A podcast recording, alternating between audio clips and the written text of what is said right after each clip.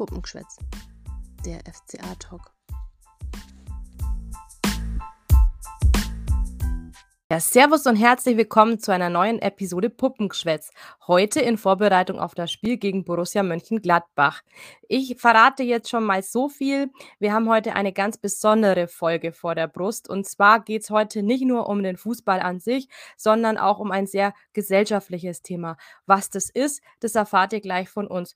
Heute auf jeden Fall sind Birgit und ich wieder am Start. Und ich glaube, ich lehne mich nicht zu weit aus dem Fenster, wenn ich sage, wir hatten eine ziemlich geile Woche, oder Birgit? Nee, tust du definitiv nicht. Also ich habe mich, sagen wir mal so, richtig geil gefühlt. Es ist ein richtig geiles Gefühl, wenn du aufstehst und dir denkst, hm, der FCA hat gewonnen, wir haben drei wichtige Punkte geholt, wir haben eine tolle Partie gesehen. Ein richtig, richtig gutes Gefühl. Also weckt auch Zuversicht für die Partie gegen Gladbach. Also mir ging es richtig gut. Und wie ging es dir, Irina? Ja, ich bin ja so ein Typ, ich bin gerne mal am Montag so ein bisschen muffelig und grantig. Ähm, vielleicht typisch Augsburger, würde man jetzt gern sagen. Aber diese Woche war das irgendwie weggeblasen. Ich hatte Energie, ich war wirklich gut drauf und ja, man musste sich nicht von den Kollegen und selbst in Ostwestfalen ist es so, dass die Kollegen dann sagen: habt ihr verloren, ne? Die Arminia, ja, die haben ja gewonnen.“ Also, kommt ab und zu bei mir schon so ein Kommentar. Von dem her bin ich dann doch froh, dass ich sagen kann, wenn dann das, äh, Sportliche in also in Konversationen irgendwie kommt: „Ja, der FCA hat ja gewonnen.“ Und das Gefühl hatten wir zuletzt echt sehr selten, muss ich sagen. Das ist war echt so 'ne Befreiung in meiner Brust, wo ich sagte: „Endlich kann ich mal wieder 'n bisschen angeben.“ Ja, kann ich sehr gut nachvollziehen, ja. Ja, dann, äh, schauen wir mal aufs Sportliche. Du hast ja wie immer die PK, meine ich, äh, verfolgt, äh, fleißig. Die war ja erst jetzt am Donnerstagnachmittag. Was hat sich denn da ergeben? Ich halte fest, wir waren beide super drauf und eigentlich auch recht zuversichtlich für die Partie gegen Gladbach. Und das war ich auch noch bis heute Mittag, bis ich mir die Pressekonferenz mit Markus Weinzierl und Raphael Framberger angeguckt habe. Und da habe ich mir gleich zu Beginn gedacht, kann es jetzt nicht sein. Das darf nicht wahr sein. Uns verfolgt schon wieder mal das Pech. Ihr könnt es euch vorstellen, ich spreche von der Personalsituation und in dieser Woche fallen zwei wichtige Spieler aus. Der eine ist Robert Gumni, der hat sich im Training einen Bänderriss zugezogen und wird zwei bis vier Wochen ausfallen. Ihn ersetzt natürlich Raphael Framberger, der hat ja auch eine sehr gute Partie gegen Union Berlin gemacht. Da mache ich mir also weniger Sorgen. Wir können nur hoffen, dass Frami fit bleibt und sich nicht verletzt. Ansonsten hat man nämlich auf der Position schon ein kleines Problem. Ja, und der andere Spieler ist unser Arne Meyer. Wieder mal, muss man leider sagen. Der wurde diese Woche positiv auf das Coronavirus getestet. Es ist leider nicht bekannt, ob er Symptome hat oder nicht. Wenn er keine hat, kann er sich nach sieben Tagen freitesten und steht nächste Woche wieder gegen Freiburg auf dem Platz. Ähm, wäre natürlich wichtig, dadurch, dass man eine Kaufpflicht für ihn hat, zumindest laut Kicker, und die greift, wenn Arne Meyer 25 Mal in der Startelf stand. Stand jetzt stand er mit der Pokalpartie 14 Mal in der Startelf. Also es wird ein bisschen knapp. Ja, dann wurde natürlich viel über das Spiel gegen Union und auch die anstehende Partie gegen Gladbach geredet. Markus Weinzierl sah das Spiel gegen Union als ein sehr gutes Spiel an, das man natürlich verdient gewonnen hat. Man nimmt aus dieser Partie Selbstvertrauen mit und will natürlich nachlegen in Gladbach, auch wenn der FC Augsburg eher als Außenseiter in die Partie geht. Aber es gilt, mutig sein, was einem im Heimspielen immer leichter fällt und auf keinen Fall zu passiv zu agieren. Ja, ähm, dann hat man auch gesagt, ja, Gladbach darf eigentlich da nicht in der Tabelle stehen, wo sie gerade stehen, weil die eigentlich Top-Einzelspieler haben, die aber ihre Leistung nicht als Team auf den Platz bringen. Und das ist ja immer ganz, ganz wichtig in einem Fußballspiel, dass du als Team agierst. Die Tabelle, man sieht es ja, ist ja auch noch recht eng. Man ist gerade mal einen Punkt hinter Gladbach. Das heißt, ein Sieg und man würde vorbeiziehen. Es sieht man eigentlich, dass dieses Spiel total wichtig ist für den FCA und ich hoffe, dass die Jungs das natürlich packen. Ähm, Ja, die Situation im Sturm, die hat sich natürlich jetzt beruhigt so 'n bisschen. Da ist Ricardo Pepi auch wieder am Start. Der muss auch im Training vollen Einsatz immer zeigen, ist deswegen auch wieder ein Kandidat für den Kader, aber auch, ähm, Alfred Finnbogason, Gregal und, äh, Florian Niederlechner sind da natürlich fit und auch am Start. Äh, Raphael Framberger hat, äh, dann auch noch 'n bisschen was zu dem Konkurrenzkampf mit Robert Gumni gesagt. Den sieht er eigentlich eher positiv, ähm, weil's ihn selber auch anspornt. Er arbeitet mit Gumni auch gerne zusammen und es tut ihm jetzt schon leid, dass der sich verletzt hat, auch wenn's ihn natürlich selber freut, dass er wieder auf dem Platz stehen darf, weil dazu ist er einfach viel zu viel Spieler, ähm, und er will natürlich spielen. Und wenn wir schon bei Frami sind, der wurde auch gefragt, ob er sich denn einen Wechsel vorstellen könnte.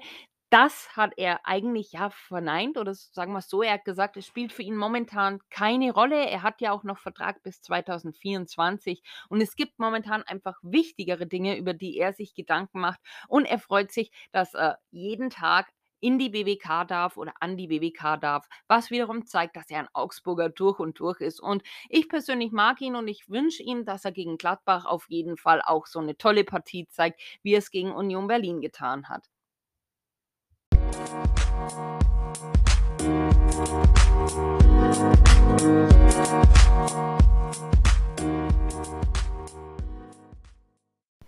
Ja, ich habe es ja eben schon gesagt und auch Markus Weinzierl hat es heute in der Pressekonferenz des Öfteren betont, dass Gladbach in der Tabellenregion, wo die gerade stehen, eigentlich nichts zu suchen hat. Die haben so starke Einzelspieler, die die Mannschaft locker in die internationalen Wettbewerbe schießen müsste. Haben sie letztes Jahr auch getan, weil sie gar nicht so viel an ihrem Kader, ja, verändert haben. Aber Fakt ist, sie stecken in der Krise und spielen mit Abstand die schlechteste Saison seit ihrem Abstieg 2007.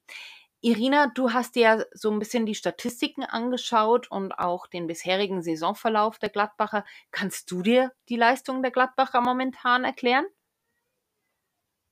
Warum Gladbach aktuell so, ja, schlecht ist oder schlecht dasteht, das ist eigentlich ein ganz, ganz großes Fragezeichen. Für mich einer der negativen Überraschungen der Hinrunde. Also, auf der einen Seite ist es ja immer sehr unruhig jetzt auch gewesen. Ähm, um Ginter ranken sich Transfergerüchte aus Spanien, aus England. Auch Dennis Zakaria, ich glaube, der ist jetzt im Winter auch tatsächlich gegangen, ähm, hat sich, äh, ja, glaube ich, Juve und so weiter gestritten. Also, das geht ja auch an einer Mannschaft nicht spurlos vorbei, wenn Leistungsträger liebäugeln mit Wechseln. Auch, ähm, der Stürmer Thuram, ähm, war formschwach, äh, nachdem er eine Saison richtig, äh, ja, durchge äh, gestartet ist, hat er jetzt, ähm, einfach ein Formtief und er ist auch noch jung. Ja, dann, äh, kommt da schon einiges zusammen. Also, auch, äh, ein Breel Embolo kriegt auch die PS nicht auf den den Platz. Äh, auch, äh, erfahrene Spieler wie Stindl und Hoffmann können da nicht mehr so vorangehen, wie sie gerne hätten. Und, ähm, auch unter Trainer Adi Hütter, ähm, scheint auch irgendwie das, ähm, ja, d d nicht das, äh, Wort zu treffen, dass seine Mannschaft da die PS auf die Straße kriegt. Eigentlich ähnlich wie die Lage auch lange in Augsburg war, ähm, oder ist, dass man einfach, ähm, ja, mi versucht mitzuhalten, aber irgendwie, äh, gedanklich doch noch in der Pause ist, 'n Schläfchen hält oder sonst was. Auf jeden Fall habe ich mal 'n Spiel gesehen, ähm, vor der Winterpause, Gladbach gegen Hoffenheim und auch da wirkte es wirklich, ähm, so, dass, ähm, ähm, Gladbach extrem harmlos war.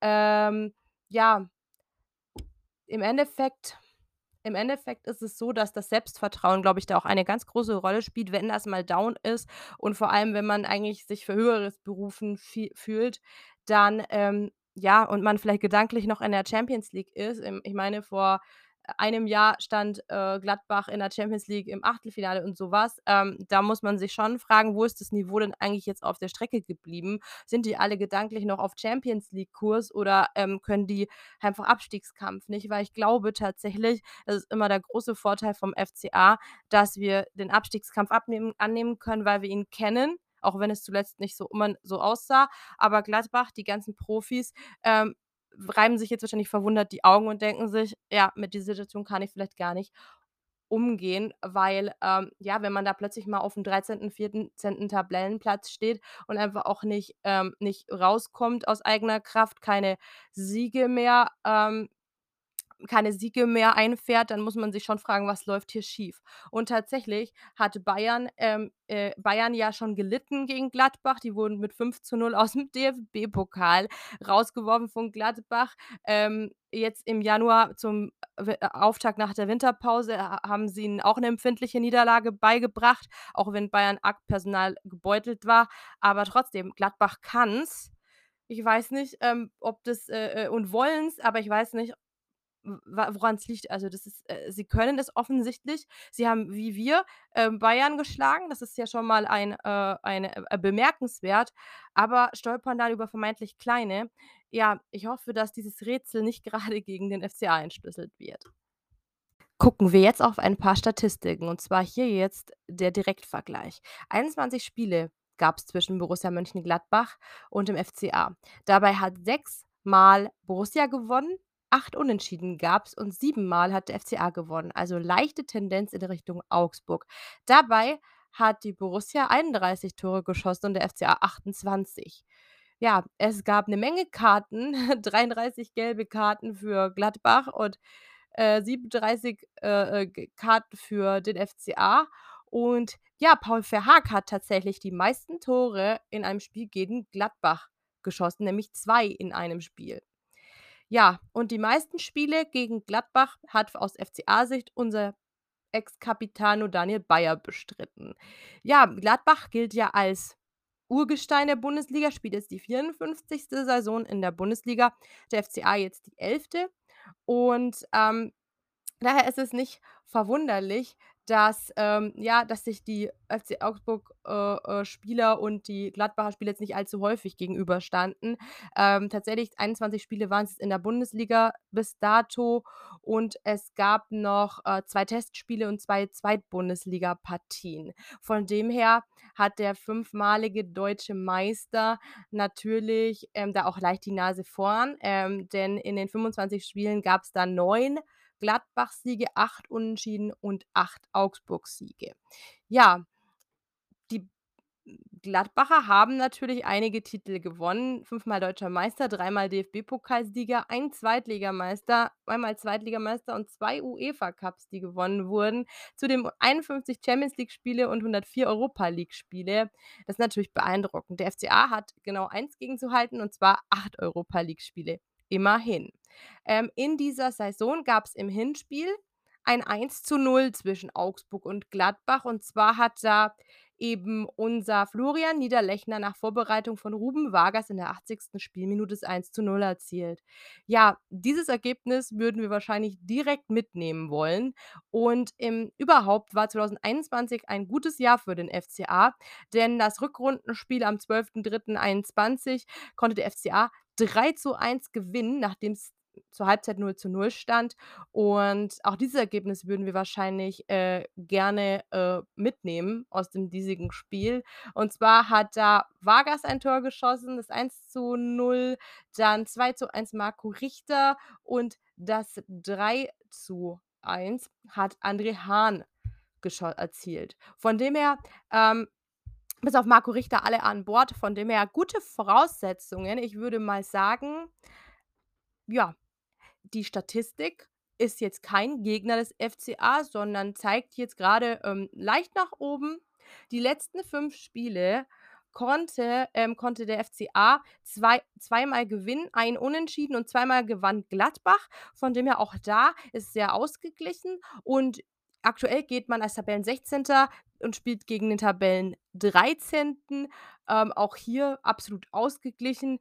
Ähm, Gladbach hat, äh, tatsächlich, ähm, bisher 6 Spiele gewonnen. Das ist eins mehr als der FCA, hat fünfmal unentschieden gespielt und hat zehnmal verloren. Das ist ein ein Spiel mehr verloren als der FCA hat, hat 27 Tore geschossen, 5 mehr als der FCA, hat aber auch 3 Tore mehr kassiert als der FCA mit 38 und hat somit eine Tordifferenz von -11 und 23 Punkte. Ich glaube, damit können wir was anfangen. Dieses Jahr, hat Birgit auch schon gesagt, ist Gladbach schlagbar und, äh, trotz dessen, dass sie Spieler haben wie einen Ginter, einen, äh, Hoffmann, einen Embolo, ein Plea, ein Neuhaus, ähm, stehen die mit unten drin und das ist sehr verwunderlich, denn das ist eigentlich ein richtig guter Kader. Und wenn man dann mal guckt, dass ein Adi Hütter, der Trainer der Gladbacher, in nach der Halbzeit dann noch nachlegen kann mit einem Toni Janschke, mit einem Benes, mit einem Scully, mit einem Herrmann und einem Thuram, ähm, und vielleicht auch noch einen Stindl, der einen Innenbandteilriss erlitten hatte zuletzt und deswegen fehlt, ersetzen kann adäquat, dann sagt das eigentlich schon sehr viel über die Qualität von Borussia Mönchengladbach.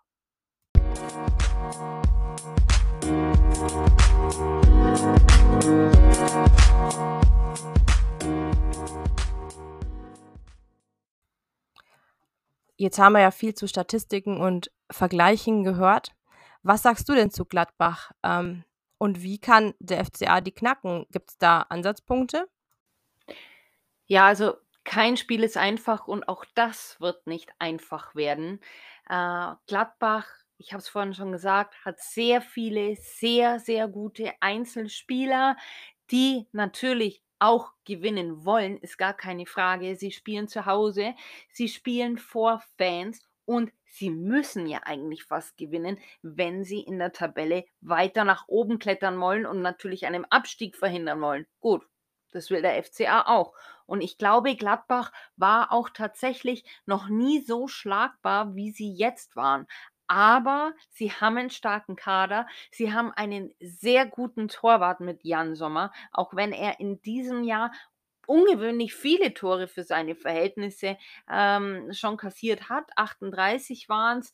Aber ja, Gladbach hat diese Saison auch schon gezeigt, dass sie es anders können. Ich erinnere an das Pokalspiel gegen Bayern, das sie ja gewonnen haben. Oder auch äh, wieder gegen Bayern, die Eröffnung der Rückrunde. Da konnten sie in München mit 2 zu 1 gewinnen.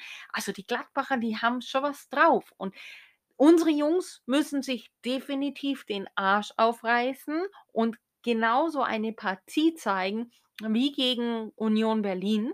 Ich glaube, unsere Jungs können das. Ich sehe es auch auf jeden Fall als möglich an, dass wir einen Punkt mitnehmen. Vielleicht schaffen wir auch das Unmögliche bei Gladbach.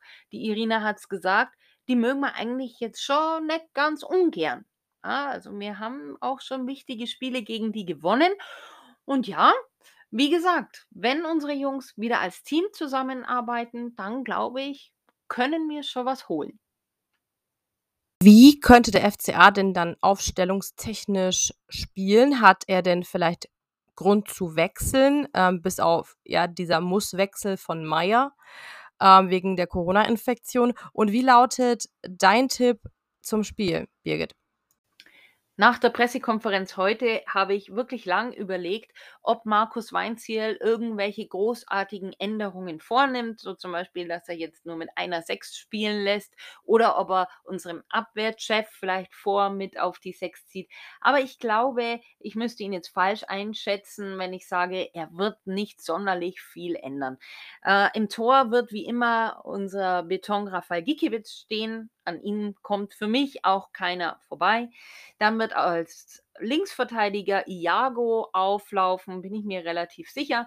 Äh, auf rechts sehen wir Raphael Framberger durch die Verletzung von Robert Gumni und die Innenverteidigung werden wieder Jeffrey Hovilow und natürlich Reese Oxford ähm, spielen, weil die beiden sind einfach eingespielt und haben es ja gegen Union super gemacht. Auf der 6 ist für mich auch natürlich Niklas Dorsch gesetzt und jetzt die spannende Frage, wer übernimmt den Part neben ihm? Es stehen drei Spieler potenziell zur Verfügung. Ähm, das ist einmal Jan Moravec, dann auch noch Mats Pedersen und natürlich Carlos Grueso, um den nicht zu vergessen, weil ich glaube nicht, dass man einen jungen Tim Ziveya äh, da reinschmeißt. Ich persönlich würde wahrscheinlich für die ersten 60 Minuten Jan Moravec, äh, bringen, weil ich ihn für einen sehr guten Techniker halte, der weiß, wo der Ball hingehört. Er kann tolle Pässe, tolle Flanken spielen, ist zweikampfstark und er hat natürlich sehr viel Erfahrung. Und Carlos Grueso war jetzt natürlich auch aufgrund seiner Verletzung und der Länderspielpause dann doch auch schon länger raus. Äh, auf den Außenbahnen, glaube ich, werden wir Ruben Vargas und André Hahn wieder, äh, sehen und im Sturm glaube ich, dass Markus Weinzierl das Duo von Union Berlin wiederbringt mit Florian Niederlechner und Michael Gregoritsch. Gregoritsch darf er für mich auf gar keinen Fall rausnehmen. Bei Niederlechner könnte man jetzt diskutieren, ob man den jungen Peppi bringt, aber ich glaube, der würde seine Sache auch als Backup ganz gut machen. Ja, und wenn wir schon dabei sind, möchte ich jetzt gleich, äh, das Ergebnis tippen, was ich denke, wie die Partie ausgeht. Ich persönlich wäre mit einem Punkt sehr zufrieden, weil ein Punkt ist besser als kein Punkt. Aber ich sage, unseren Jungs ist bewusst, was die Uhr geschlagen hat und die werden alles reinschmeißen, werden defensiv sicher stehen und werden auch die ein oder anderen Akzente nach vorne setzen, die sie hoffentlich sehr ordentlich ausspielen. Und dann tippe ich ein 1:2. Sprich, unser FCA klaut 3 Punkte aus Gladbach.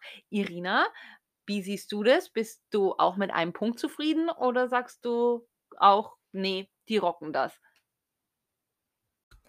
Also, ich finde, dass ein Unentschieden da mindestens drin ist. Also, Gladbach zu diesem Zeitpunkt der Saison ist absolut schlagbar und vor allem sind sie in dieser Saison absolut schlagbar.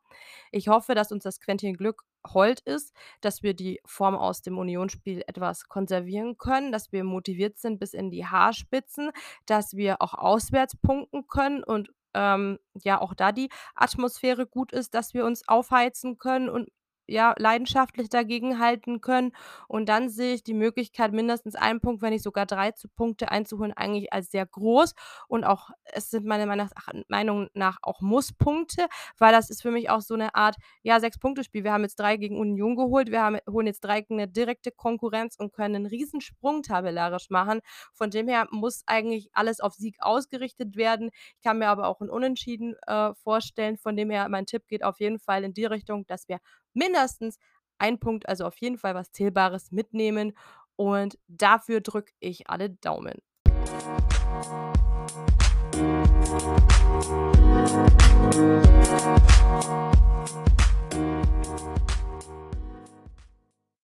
Ja, diesen Spieltag gibt's wieder nicht nur die FCA-Partie, die hochinteressant ist gegen den direkten Konkurrenten aus Gladbach. Ne, es spielen auch noch andere Konkurrenten gegeneinander, unter anderem die Sportvereinigung Greuther Fürth, die spielt am Samstag zeitgleich zum FCA gegen Hertha BSC, auch ein direkter Tabellennachbar. Ähm, ansonsten spielt, ähm, ein, äh, Tabellenkonkurrent von uns gegen Hoffenheim in Hoffenheim, und zwar Arminia Bielefeld, aber erst am Sonntag. Das heißt, Bielefeld kann sich das auch erst mal ein wenig aus der Ferne, äh, anschauen, was die anderen so am Samstag fabrizieren. Und am Sonntag um 15:30 empfängt unser letztwöchiger Gegner Union Berlin, äh, Borussia Dortmund.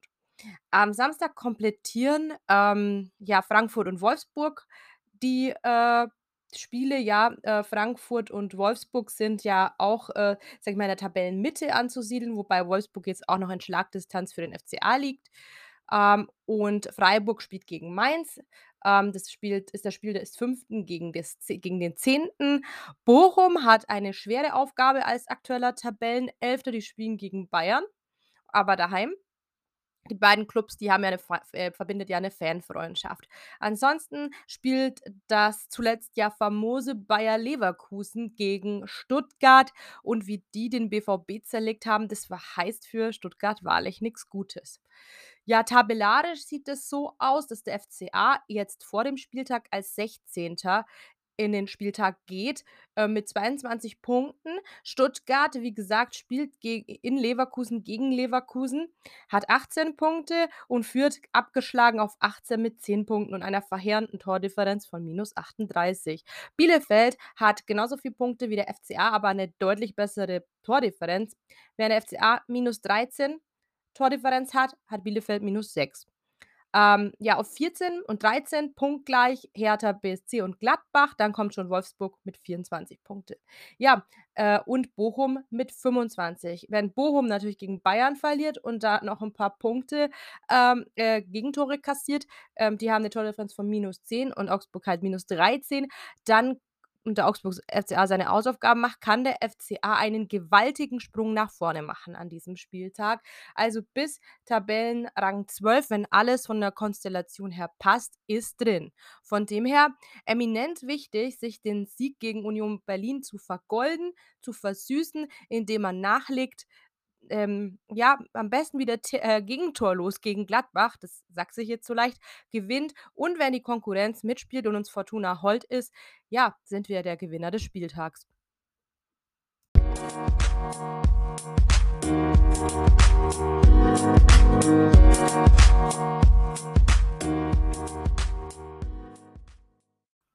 So, kommen wir zu dem angekündigten Teil dieser Episode, der heute etwas ja, eine Art Special Edition darstellt.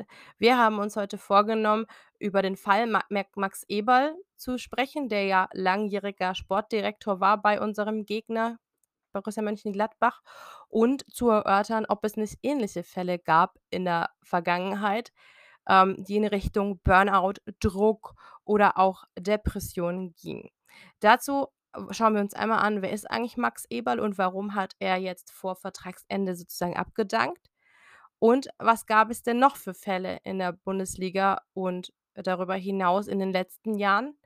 Was können wir tun, wollen wir auch diskutieren. Was muss getan werden, um solche Fälle vermeiden zu können? Und was muss vielleicht die Gesellschaft lernen? All das wollen wir in den nächsten Minuten besprechen und hoffe, ihr freut euch genauso auf die Episode und auf diesen Diskussionsteil wie wir. Ja, also ich denke, wir alle kennen Max Eberl als den Sportdirektor von Borussia Mönchengladbach, aber viele wissen gar nicht, dass er auch eine Karriere als Spieler hinter sich hat. Er war nämlich rechter Verteidiger und wurde vom FC Bayern ausgebildet. Ähm, er hat allerdings nicht nur Spiele für die Bayern Amateure dann auch später bestritten, sondern er durfte auch einmal in einem Spiel des A-Kaders auflaufen. Weitere Vereine in seiner Vita sind der VfL Bochum und die Spielvereinigung Kräuter Fürth. Die meisten Spiele in seiner Karriere hat Eberl allerdings für Borussia Mönchengladbach bestritten. Das waren 137 Stück und bei denen stand er von 1999 bis 2005 im Kader. Er hat auch tatsächlich einige Erfolge in seiner Karriere, die er vorweisen kann. Er war nämlich mit dem FC Bayern deutscher B-Jugendmeister und mit dem VfL Bochum zweimal Zweitligameister. Ja, obwohl er damals ähm, noch dem Spielerkader angehörte, äh, durfte oder wurde Max Eberl schon 2005 als Nachwuchskoordinator eingesetzt. Ähm, und 2008 nahm dann seine Sportdirektorkarriere äh, eigentlich seinen Lauf, denn da durfte Max Eberl zusammen mit seinem Kompagnon Steffen Korell ähm, nach der Entlassung von Jos Luhukai als Trainer den neuen Trainer aussuchen. Der damalige Sportdirektor von Gladbach, Christian Ziege, der trainierte unterdessen die Mannschaft und als Max Eberl und Steffen Korell ähm, dann einen neuen Trainer mit Hans Meyer gefunden haben, ähm, wurde Christian Ziege als Co-Trainer unter ihm eingesetzt und Max Eberl durfte den Posten des Sportdirektors übernehmen. Ja, und 2010 hat man ihn dann in die Geschäftsführung aufgenommen und zwar war er da natürlich für den sportlichen Bereich tätig. Ja, Max Eberl hat eigentlich die erfolgreichste Zeit von Gladbach eingeläutet, die seit den 70ern stattgefunden hat, weil nach der Verpflichtung von Lucien Favre im Jahr 2011 landete Gladbach zum Beispiel immer auf einem einstelligen Tabellenplatz. Das hat bis dato nur Bayern und Dortmund geschafft und Gladbach hat sich ja dann doch des Öfteren für die Champions League und auch für die Europa League qualifiziert. Und wenn man sich mal anschaut, was der Eberl eigentlich für Spieler verpflichtet hat oder auch aus der eigenen Jugend hochgezogen hat, das, das war eigentlich schon der Wahnsinn. Wir sprechen hier von einem Dante oder Max Kruse, Marco Reus. Äh, aus der eigenen Jugend entspringt zum Beispiel Marc-André Ter Stegen oder ein Patrick Herrmann. Also das sind schon gute Spieler und ich glaube, da dem Gladbach sehr viel zu verdenken, äh, zu verdanken. Und es war eigentlich schon ein krasser Schlag auch für die Gladbacher, ähm, dass Max Eberl am 28.01. nach 23 Jahren im Verein dann zurückgetreten ist. Was mich 'n bisschen stutzig gemacht hat, ist, dass seine Freundin, die heißt Cedrina Schaller, ähm, 'n paar Wochen vor ihm zurückgetreten ist. Die war Teammanagerin oder Assistenz-Teammanagerin, ähm, war auch nur 'n halbes Jahr im Amt, ist dann aber mit Max Eberl zusammengekommen und hat gesagt, sie kann Liebe und Job nicht miteinander vereinbaren und sie entscheidet sich für die Liebe. Ja, kurz darauf ist dann Max Eberl auch anscheinend irgendwie untergetaucht und, ähm, das hat die Presse dann natürlich mitbekommen und dann gingen die Gerüchte und die Spekulationen los. Es war wirklich der Wahnsinn, was man da alles gelesen hat. Aber am nächsten Tag hat dann Gladbach auch schon die Pressekonferenz angesetzt, ähm, und dann wusste man schon, was was los war. Ich habe mir die Pressekonferenz angeschaut. Max Eberl hat man wirklich gemerkt, der war wirklich fertig. Ihm ging dieser Abschied auch sehr, sehr nahe und er hat da eigentlich mehrfach betont, dass er keine Kraft mehr hat. Er hat sich viel aufgebürdet in den letzten Jahren und war dann auch einfach nicht mehr er selbst und er hat immer wieder gesagt: „Ich will einfach raus und ich will mit diesem Fußball nichts mehr zu tun haben. Ich will mit den Journalisten nichts mehr zu tun haben. Ich will einfach nur Max Eberl sein.“ Ja, und das spricht eigentlich ganz klassisch für einen Burnout, für ein sogenanntes Erschöpfungssyndrom. Das ist ja ein Zustand totaler körperlicher, aber auch geistiger, äh, Erschöpfung und wird halt auch oft von Stress und Überlastung halt auch einfach, ähm, na, ausgelöst. So klassische Symptome sind so Dauermüdigkeit, man fühlt sich erschöpft, man bringt nicht mehr die volle Leistung. Es kann aber auch körperliche Symptome haben, wie dass einem schwindelig ist oder dass man's mit'm Bauch ein bisschen hat und ja, es das ist auch was, was ganz krasse Folgen auch haben kann, wie Depressionen, Angststörungen oder auch körperliche Beschwerden wie 'n hohen Blutdruck. Und deswegen, ähm, ist die Entscheidung von Max Eberl für sich auch richtig, weil so was kann richtig gefährlich werden. Und deswegen bitte, liebe Hörer, an dieser Stelle, wenn's euch auch so geht, lasst es lieber ärztlich auch abklären. Ähm, wir sind jetzt nur dazu da, um auf das Thema hinzuweisen, aber solltet ihr euch so fühlen, bitte geht zum Arzt. Nehmt's es nicht auf die leichte Schulter. Stress kann wirklich böse sein und die Psyche leider auch ein Arschloch. Ja, welcher Satz mir aus der Pressekonferenz besonders, ähm, hängen geblieben ist, war der Satz, ähm, den Max Eberl eigentlich gesagt hat, so: „Was dann in 24 Stunden daraus gemacht wurde und was alles gesprochen und was alles spekuliert wurde, ist genau das, was mich tatsächlich krank macht.“ Und das zeigt für mich doch wiederum Haifischbecken Bundesliga. Es wird überall diskutiert, überall spekuliert, die Leute werden beleidigt. Und Max Eberl ist ja nicht der 1. Fall, auch in diesem Jahr, der da vorgekommen ist, sondern es gab noch 'nen anderen und von dem berichtet euch jetzt die Irina. Ja, neben Eberl gibt's ja aktuell auch einen 2. bekannten Fall. Und zwar ein Schiedsrichter ist da in den Mittelpunkt gerückt. In dem Fall Felix Zweier. Felix Zweier hat am 4. Dezember 2021 das Spitzenspiel zwischen, äh, Borussia Dortmund und dem FC Bayern geleitet und, äh, hat dort, ja aus Sicht von Experten einige strittige Szenen eben zu Ungunsten des BVB entschieden. Ähm, zunächst soll er einen einen Strafstoß für Schwarz-Gelb verweigert haben. In der Situation war allerdings Erling Haaland, äh, bei dem entscheidenden Pass im Abseits und wenig später gab's dann nach einer etwas umstrittenen VAR-Entscheidung Strafelfmeter für den FC Bayern, den Robert Lewandowski zum Siegtreffer verwandelt hat. Ja, das hat zu einem deutlichen Unmut gesorgt bei Verantwortlichen und Spielern des BVB. Im Anschluss, ähm, an die Partie hat Erling Haaland, ähm, Zweier als arrogant bezeichnet und Bellingham hat sogar, ähm, Zweiers Beteiligung am Wettskandal 2005 in Erinnerung gerufen und, ähm, ja, seine Beteiligung an dem Robert-Häuser-Skandal eben in seiner Aussage betont. Ja, daraufhin wurde im Dezember ja, beschlossen, dass Zweier keinem BVB-Spiel vorerst leiten wird und Anfang Januar wurde bekannt, dass sich Zweier erst mal auf unbestimmte Zeit aus der Bundesliga zurückziehen wird.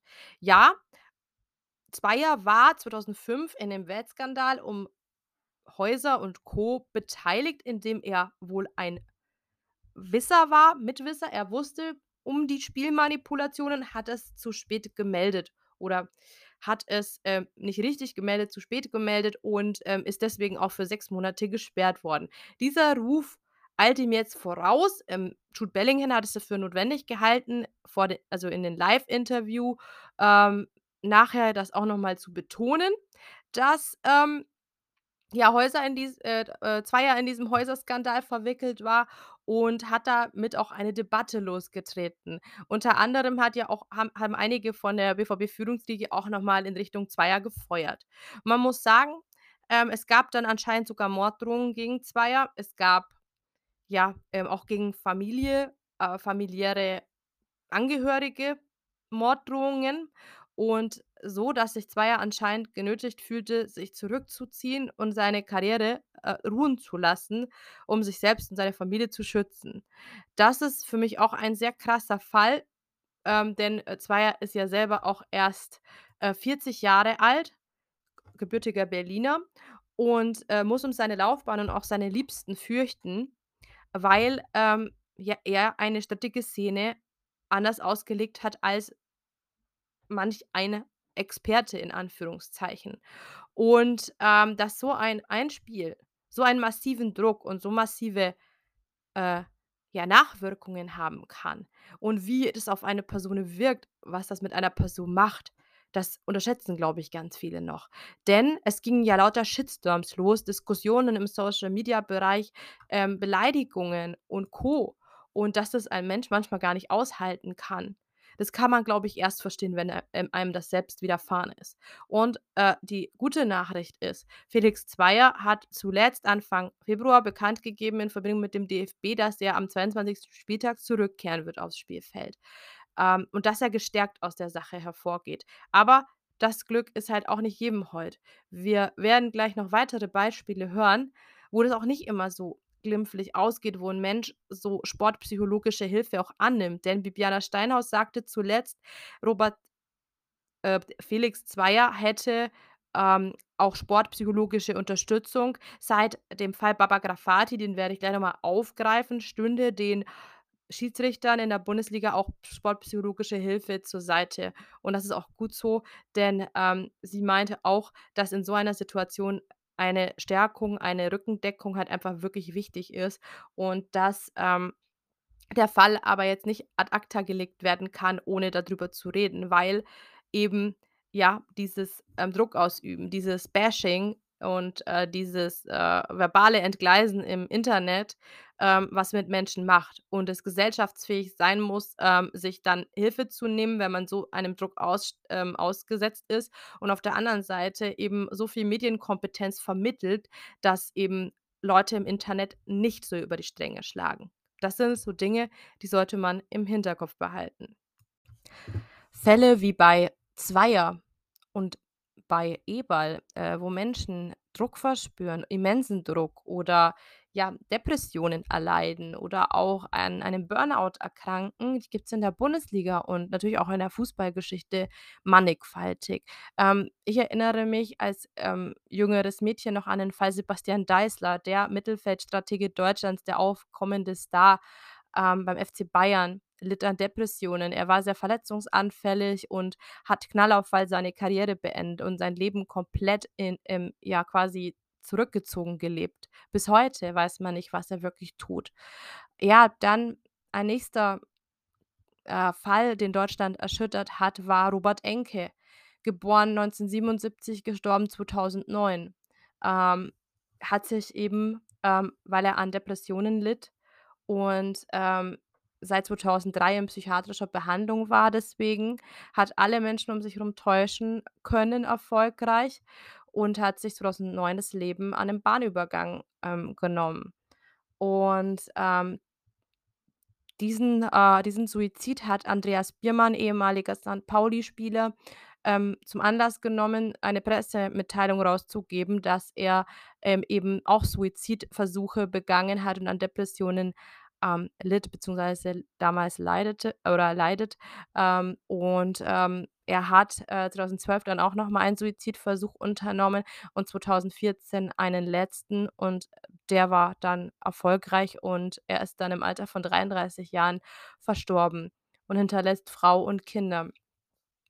Martin Amedic und Per Mertesacker sind 2 Spieler 2 Abwehrspieler, die, ähm, in der deutschen Bundesliga sehr lang gespielt haben. Ähm, Amedic bei Paderborn, Bielefeld, Dortmund, Lautern und Frankfurt, litt nach eigenen Aussagen zufolge an Depressionen und arbeitet nun bei der Robert-Enke-Stiftung, um eben bei Profivereinen aufzuklären über die Krankheit Depressionen und präventive Maßnahmen eben zu schildern.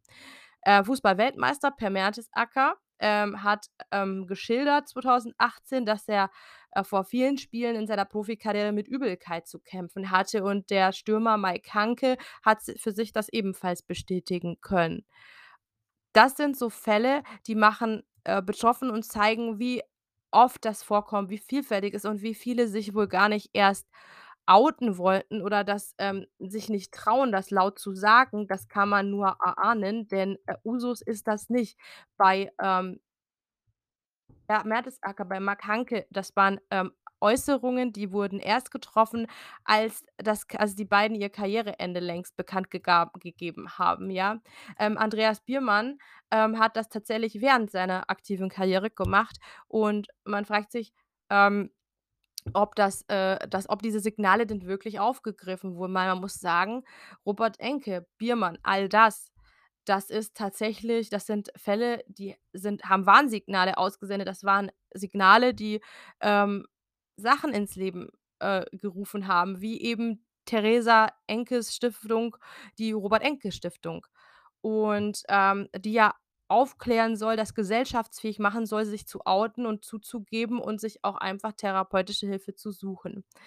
Ähm, im Schiedsrichterbereich, weil wir jetzt vorhin grad bei Zweier waren, gab's ja auch einen ganz großen Fall. Und zwar, ähm, 2011, auch November, gab's ein Bundesligaspiel, ähm, zwischen Köln und Mainz. Das wurde gar nicht erst angepfiffen, denn Baba Grafati, Schiedsrichter damals der Partie, ist nicht rechtzeitig im Stadion erschienen. Assistenten, darunter eben zum Beispiel Patrick Ittrich, einer der, äh, ja, aktuellen deutschen Bundesliga-Schiedsrichter, haben Baba Grafati in einem Kölner Hotel aufgefunden und Erste Hilfe geleistet. Er hatte sich versucht, das Leben zu nehmen, weil Baba Grafati an Depressionen erkrankt war. Er hat sich dann in, äh, therapeutische Behandlung, äh, begeben und ist aber auch vom Profifußball zurückgetreten als Schiedsrichter. Heute hält er Vorträge zu Burnout, Mobbing und Depressionen und Leistungsdruck. Zudem ist er persönlicher Mentaltrainer. Und, ähm, genau, er hat, ähm, tatsächlich so auch ein wenig den, ähm ja, den den Absprung geschafft. Er hat sich oder setzt sich jetzt heutzutage dafür ein, ähm, aufzuklären über das Thema Druck und Burnout und auch Depressionen und hilft anderen. Ja, und, äh, dass wir heute immer noch da drüber reden müssen und so 'ne Fälle sich wieder immer und wieder ereignen, das macht schon sehr betroffen.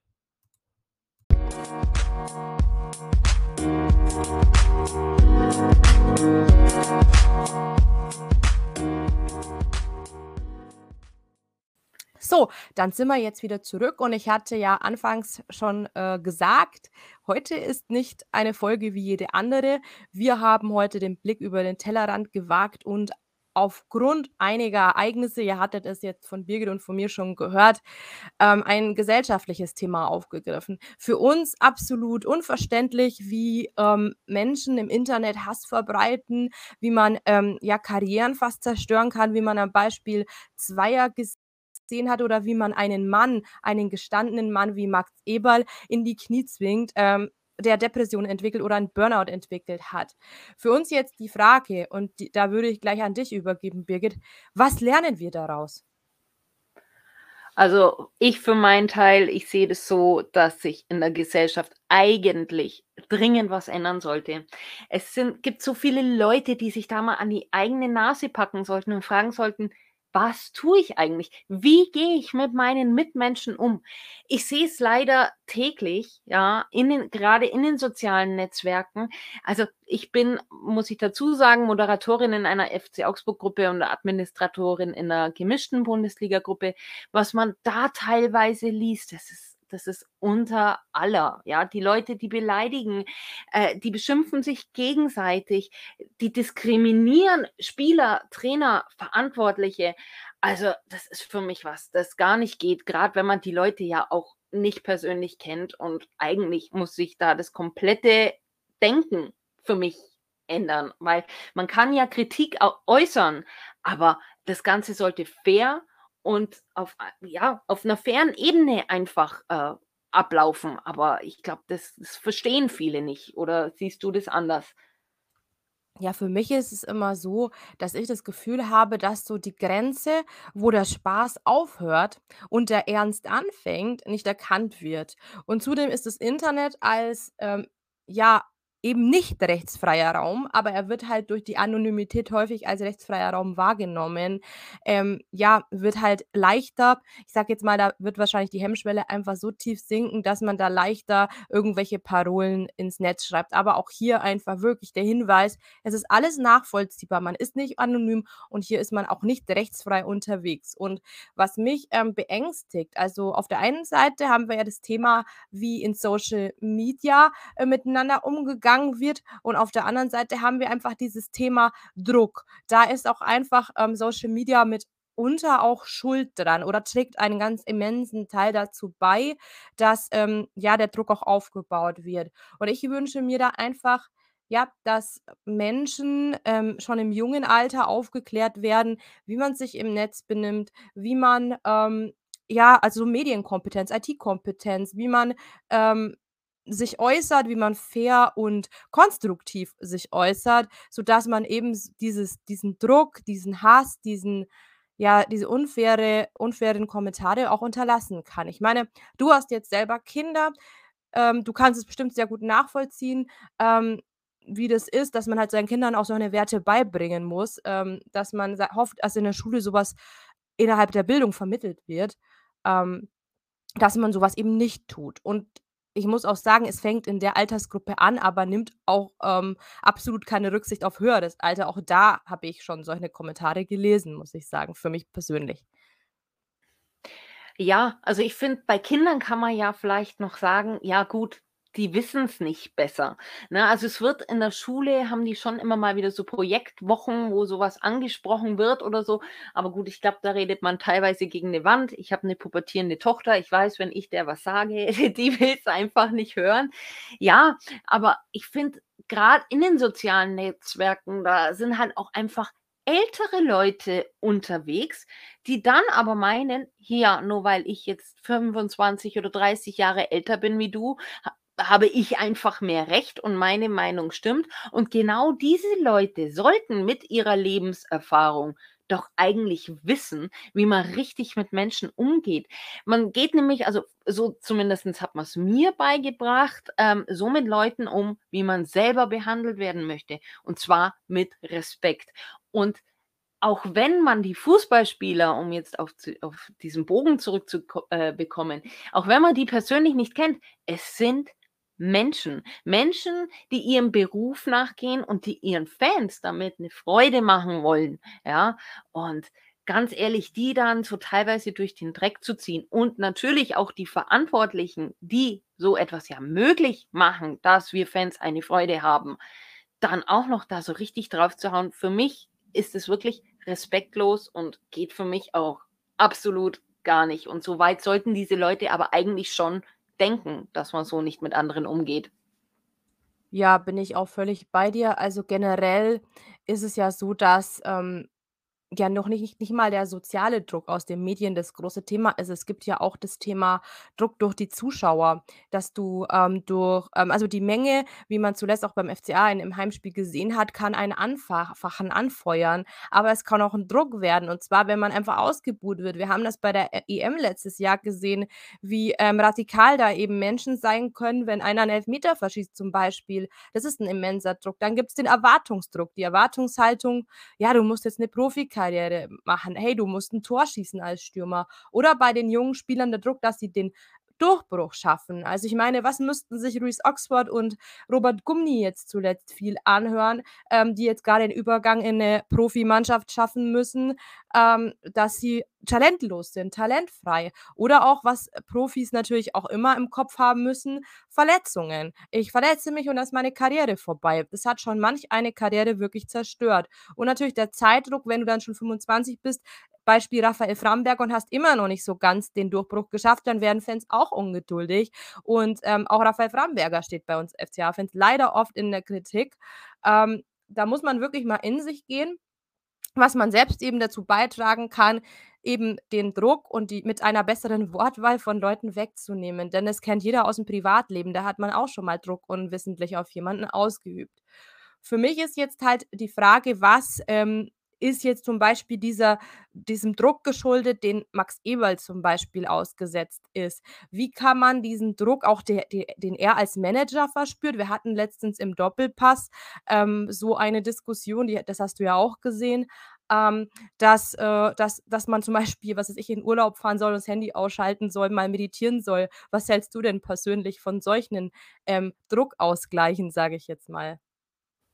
Ja, für mich ganz wichtig. Also, ähm, gut, ich glaube ich glaube, ähm, Max Eberl ist so 'n Typ wie Stefan Reuter, der hat seinen Job wirklich gelebt und geliebt. Und genau ich glaube, in so 'nem Bereich ist es ganz, ganz schwer, dann auch abzuschalten. Aber ich glaube, gerade das Beispiel Max Eberl zeigt jetzt auch einfach, man muss abschalten, weil sonst passiert genau so was. Und es es ist jeder Verantwortliche, sei es jetzt Sportdirektor, Manager, Präsident, ist und bleibt auch ein Mensch. Und ein Mensch sollte vor allem zuerst einmal auf sich und seine Gesundheit auch schauen, weil ich sehe das so, dass Gesundheit ist eigentlich das wichtigste Gut, was der Mensch hat. Das kann man nicht kaufen.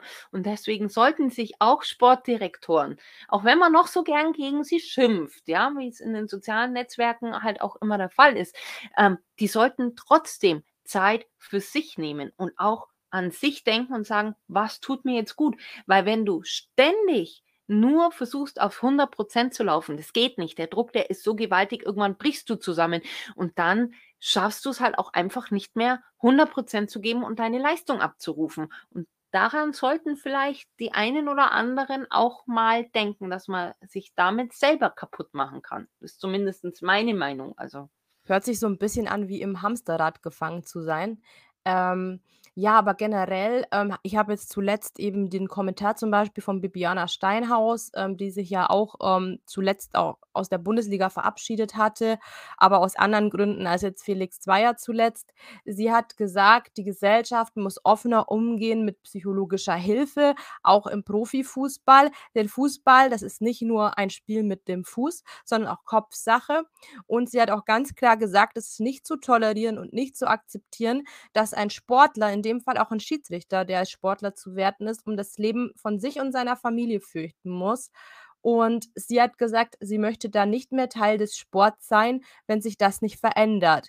Und für mich 'ne ganz tolle Message auch, ähm, dass Menschen sich öffnen müssen, dass es gesellschaftsfähig werden muss, ähm, dass man psychologische Hilfe annimmt. Ich glaube, da haben wir ja als Menschen generell noch Probleme, so nach dem Motto: „Oh, da muss ich zu 'nem Psychologen, zu in die Klapse oder zu so 'nem Thera Therapeuten.“ Das ist total verpönt.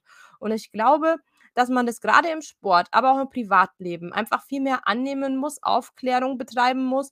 Und, ähm, im Tennis, sagte Bibiana Steinhaus, ist es schon Usus, dass Rafael Nadal und die ganzen Spitzentennissportler alle einen Sportpsychologen an der Seite haben. Und so was eben, ähm, zu ja, in ähm, zu zu äh, gesellschaftsfähig zu machen, alltagsfähig zu machen, das gehört, glaube ich, zu diesem Prozess dazu. Ja, ja, definitiv, ist ja auch ganz wichtig zum Beispiel, ne? Also, jetzt nicht nur, ähm, au ähm, in der Situation gesehen, ähm, dass man hilft, da mit'm Druck umzugehen. Nein, weil's einfach vielleicht auch noch mal 'n Blick von von außen ist. Also, in unserem Nachwuchsleistungszentrum in Augsburg, da weiß ich, da haben wir einen Psychologen, ja? Aber die Sportler zum Beispiel, die Profisportler, die die die haben keinen irgendwie an der Hand. Und da habe ich mir schon manchmal gedacht: „Hm, vielleicht wäre ja so was wirklich nicht schlecht“, weil jetzt hängt 'n Spieler in 'nem Formtief. Haben wir letzte Saison gehabt mit, äh, Flo Niederlechner, der auch immer noch so 'n bisschen drin hängt. Jetzt hängt gerade Ruben Vargas so 'n bisschen in den Seilen. Vielleicht würde ihm da wirklich noch mal ein ein Rat guttun. Ein Rat, der der von jemandem Professionellem kommt und nicht von einem Trainer, weil der Trainer, der hat so viele Aufgaben, der muss sich um so vieles anderes kümmern.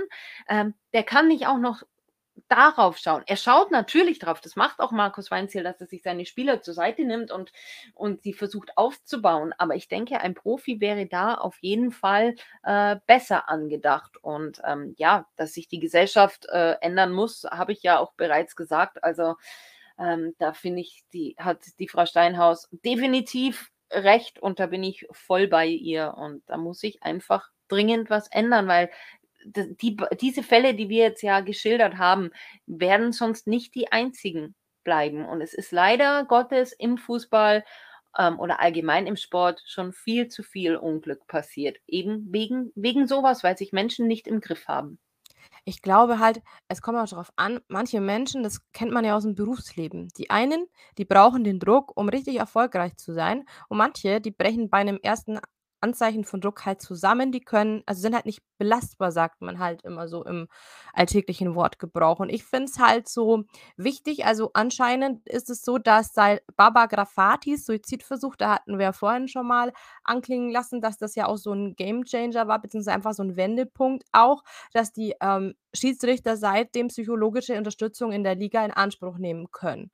Und das finde ich zum Beispiel schon 'nen guten Schritt, ähm, weil ich habe immer das Gefühl gehabt, Robert Enke 2009, das ist einfach ein äh, ich schaue da immer noch, wenn ich daran denke, ich kam da von der Schule, saß vorm Fernseher und habe im NTV gelesen, Robert Enke hat sich vor 'n Zug geschmissen. Und für mich ist es einfach echt krass, dass sich in den jetzt 13 Jahren fast also, jetzt im November sind's ja 13 Jahre, dass sich offensichtlich immer noch keiner traut, irgendwas öffentlich zu sagen. Ich meine, Fußball-Weltmeister Per Mertesacker hat erst nach Ende seiner Karriere gesagt: „Ich habe vor vielen Spielen immer Übelkeit gehabt und habe echt Angst gehabt, auf den Platz zu gehen.“ Und 2018 hat sich auch Mike Hanke dem angeschlossen und hat gesagt: „Jo, so ging's mir auch.“ Es hat 'n gewaltiges Echo hervorgerufen, aber ich frage mich, wieso muss man erst immer aus der Schusslinie sein? Wieso muss man erst immer außerhalb also, der am Ende der Karriere angelangt sein, dass man sich das traut? Ich glaube, da hat man immer noch Angst, 'nen Stempel zu bekommen als Problemprofi, sagen wir's jetzt mal blöd, sodass sich das halt einfach keiner traut. Und ich glaube, da haben wir echt noch super viel Arbeit vor uns, dass das einfach legitimiert wird, zu sagen: „Hey, ähm, ich bin keine Memme, ich habe psychologische Probleme, ich begebe mich in ähm, in so eine Hände.“ Und vielleicht auch 'ne Aufgabe für Journalisten und Medien, das dann einfach mal nicht als Headline zu benutzen, sondern zu sagen: „Okay, ich habe das jetzt von 'nem Spieler erfahren. Gehört das in ein Schmierblatt? Nein, dann lasse ich's auch mal. Raus aus den Schlagzeilen.“ Und ich glaube, du hattest es bei Max Eberl schon erwähnt, ähm, da haben die Journalisten ja auch einen Anteil und das sagte er ja auch in der Pressekonferenz. Ja, ich habe es ja bereits erwähnt. Also, wie gesagt, die Journalisten natürlich, die die machen auch nur ihren Job. Ja, also, ich möchte diesen Job ehrlich gesagt auch nicht machen, weil die kriegen natürlich dann auch wieder Druck und so. Aber ja, ähm, kurz und gut kann man sagen, also, es es muss sich auf jeden Fall einfach was ändern. Und ich finde, jetzt hatten wir schon so viele Fälle. Du hast ja jetzt auch gesagt, äh, Robert Enke zum Beispiel oder Per Mertesacker und so. Und im Endeffekt, klar, dann gibt's ja mal einen Aufschrei, ja, aber hat sich so wirklich was geändert? Also, ich finde, ähm, n man sagt dann immer: „Ja, es muss sich was ändern“, aber aber es ändert sich nichts. Und das ist halt ich ich weiß auch ganz grad ganz ehrlich nicht, ähm, woran das einfach liegt, aber man man braucht ja auch noch mal andere Themen anschauen, wie Outing, wie Diskriminierung. Es gibt ja da massig Beispiele. Jeder sagt immer: „Es muss sich was ändern, es muss sich was ändern“, aber es ändert sich nichts. Und ich hoffe aber irgendwann mal, dass man das jetzt zum Anlass nimmt und dann wirklich was ändert, bevor wirklich noch Schlimmeres passiert. Also, ich meine, mit mit Zweier und mit Eberl haben wir jetzt 2 so Fälle, die Ja, die so krass sind, die doch eigentlich wachrütteln müssen, aber irgendwie ich habe da so die Hoffnung 'n bisschen aufgegeben und hoffe aber trotzdem, dass, wenn's schon nicht europaweit gemacht wird, dass unsere DFL oder der DFB halt einfach schaut und dann irgendwelche Maßnahmen auch für Spieler und Sportdirektoren, äh, und Manager und Teammanager einfach anbietet, weil jeder ist nur 'n Mensch und jeder braucht einfach Hilfe. Ja. Und, ähm, Bibiana Steinhaus sagte noch einen Satz, den der ist mir auch nicht mehr aus'm Kopf gegangen. Und die hat zwar hat gesagt: „Wir müssen auch an, ähm, zum Beispiel soziale Netzwerke wie Facebook, an Instagram und an, ja, was weiß ich, was für alles, äh, Twitter hintreten und mit denen den Dialog führen und sagen: ‚Hey, unterbindet, filtert da raus, ähm, wir brauchen da Aufklärung, Kampagnen, sonst was, damit sich die Leute im Netz so nicht daneben benehmen.‘“ Das wäre für mich auch noch 'n ganz, äh, wichtiger Punkt, dass man da einfach auch 'n bisschen mehr Aufklärung betreibt und auch vielleicht, ja, Cybermobbing da auch drüber unterbinden kann. Also, ähm, natürlich jetzt nicht Zensur oder so, um Gottes Willen, aber Sachen, die da nicht hingehören, müssen da auch gar nicht erst landen. Und, äh, für mich ich habe da auch 'n bisschen recherchiert und das soll auch mein letztes Wort dazu sein.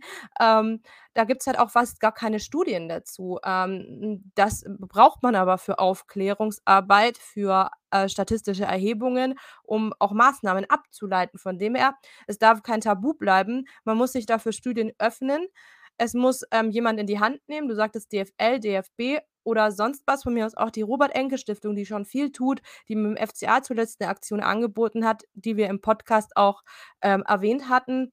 Und dann wäre das für mich auch 'n, äh, Weg in die richtige Richtung. Aber momentan zeichnet sich's einfach leider nicht ab, dass so was überhaupt in Betracht gezogen wird. Zumindest habe ich nichts davon gehört und ich finde es schade. Aber so, jetzt sind wir beim Ende der Episode angekommen.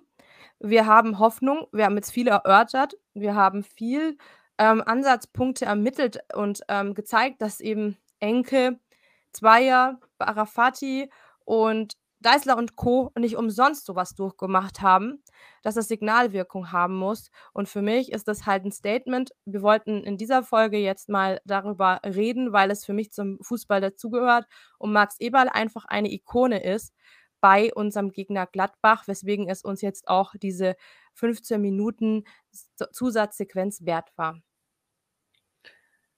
Ja, auf jeden Fall. Also, wie gesagt, äh, ich kann's nur noch mal sagen, ich habe ja die Pressekonferenz ja auch gesehen und, ähm, mich hat das sehr berührt, wie Max Eberl dasaß und mit den Tränen gekämpft hat. Und Leute, glaubt's mir, ähm, so was ist nicht schön. Und so was auch zu fühlen, wie er sich fühlt, ist nicht schön.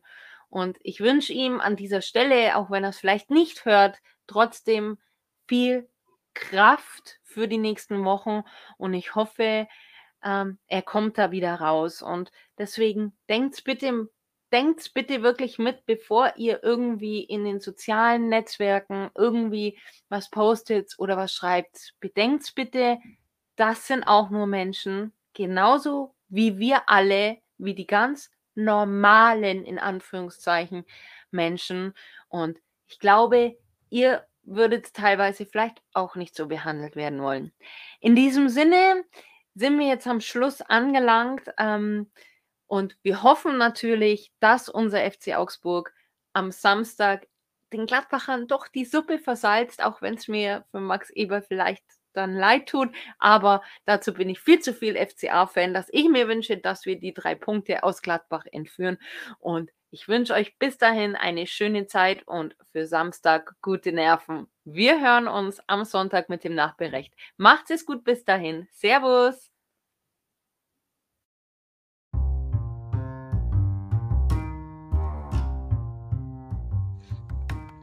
Puppengeschwätz, der FCA-Talk. Thank you.